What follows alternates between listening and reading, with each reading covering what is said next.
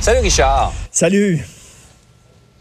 Euh, L'UPAC vient d'en échapper une autre, comme on dit, euh, le dossier de Frank Zampino, qui a été libéré de toutes les accusations qui avaient été déposées contre lui. Vraiment, dans son enquête, on dit que l'UPAC n'a pas respecté les droits fondamentaux de M. Zampino. Écoute, ça fait deux fois là, que Frank Zampino s'en sort, là, sans, sans, Ouais. euh, sans un petit coup de règle sur les doigts. La première fois, c'était pour l'histoire du faubourg contre cœur, on s'en souvient.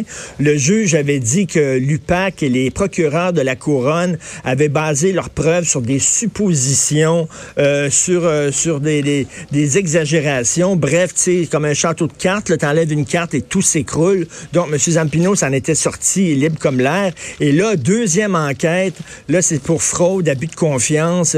Et là, il s'en sort encore. Pourquoi? Parce que l'UPAC a espionné ses conversations avec son avocate. Écoute, Jean-François veut dire n'importe qui qui a regardé ne serait-ce qu'un Colombo, un vieux Colombo, un vieux Manix. Tu là. remontes loin, là.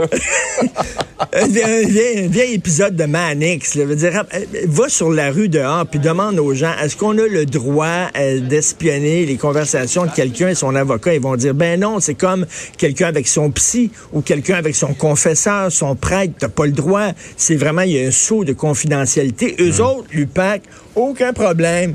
Ils ont, été, ils, ont, ils ont espionné les conversations, sont arrivés avec ça en preuve. Ben là, évidemment, le juge dit, écoute, ben ça tient pas la route. On tire la plaque. On dirait qu'ils font exprès pour que le procès avorte. Je tombe pas là, dans la théorie du complot, là.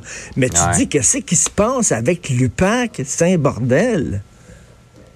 Ouais, et quand on regarde ça dans l'ensemble, on prend un peu de recul, on se rend compte qu'il y a plein de projets, soit qui n'ont pas abouti, tout le monde a été acquitté, ou alors ça fait 5, 6, 7 ans que c'est commencé et ça n'a toujours pas abouti. Et là, la, de- la deuxième étape, si on regarde bien ça, Nathalie Normando, là, déjà les gens qui enquêtaient Ouais. sur Nathalie Normando ont dit qu'il y avait déjà des vices de procédure. Puis attends une minute, là, les poursuites contre l'UPAC.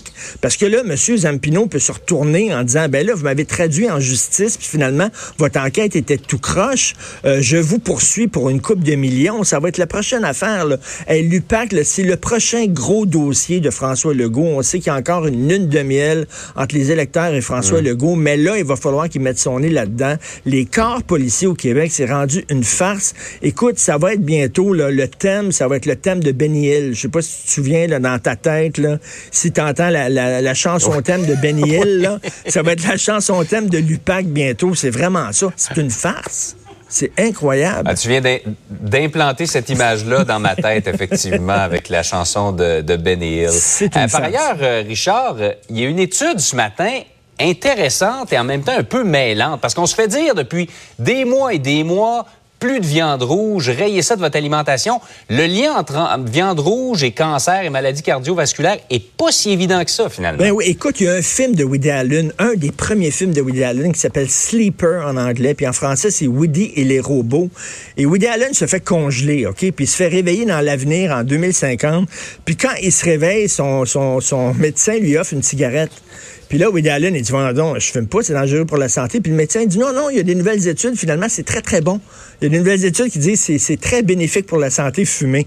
C'est une, farce, bien sûr, mais on, est quasiment rendu là. Écoute, là, on nous dit le, le vin rouge, c'est très mauvais. Non, non, finalement, c'est bon. Le gras, c'est très mauvais. Non, mais il y a du bon gras quand même, c'est bon. Je dire, là, on ne sait plus. Et là, la viande rouge, on nous disait, il faut que vous diminuez votre consommation de viande rouge parce qu'il y a un lien direct avec le cancer. Et là, il y a une nouvelle étude. Ils ont étudié plein d'études qui ont été faites, puis ils ont dit, ben, finalement, tu sais, c'est pas si dangereux que ça, la viande rouge. Tu peux en consommer trois ou quatre fois par semaine, il n'y a aucun problème. On ne sait plus comment manger. Sais-tu quoi? Ouais. Je m'en fous des études totalement. Je vais manger ce qui me tente. Est-ce que je suis heureux quand je mange? Ça goûte-tu bon? Puis regarde, de toute façon, on sait vraiment. Le café, c'est pas bon, c'est bon. Le vin, c'est bon, c'est pas bon. Oui, le vin rouge, pas le vin blanc. Non, le vin blanc, pas le vin rouge. Écoute, là, on sait pas. Bref, donc, la viande rouge, ça a l'air qu'il n'y a aucun maudit problème. Bientôt, on va nous dire c'est les légumes qui sont méchants pour la santé. Mangez pas trop de légumes puis de fruits. Les en- Ça, nos enfants vont être contents, par exemple. Mon fils va le dire. Regarde, je Ah t'avais oui. dit que les légumes, c'est pas bon.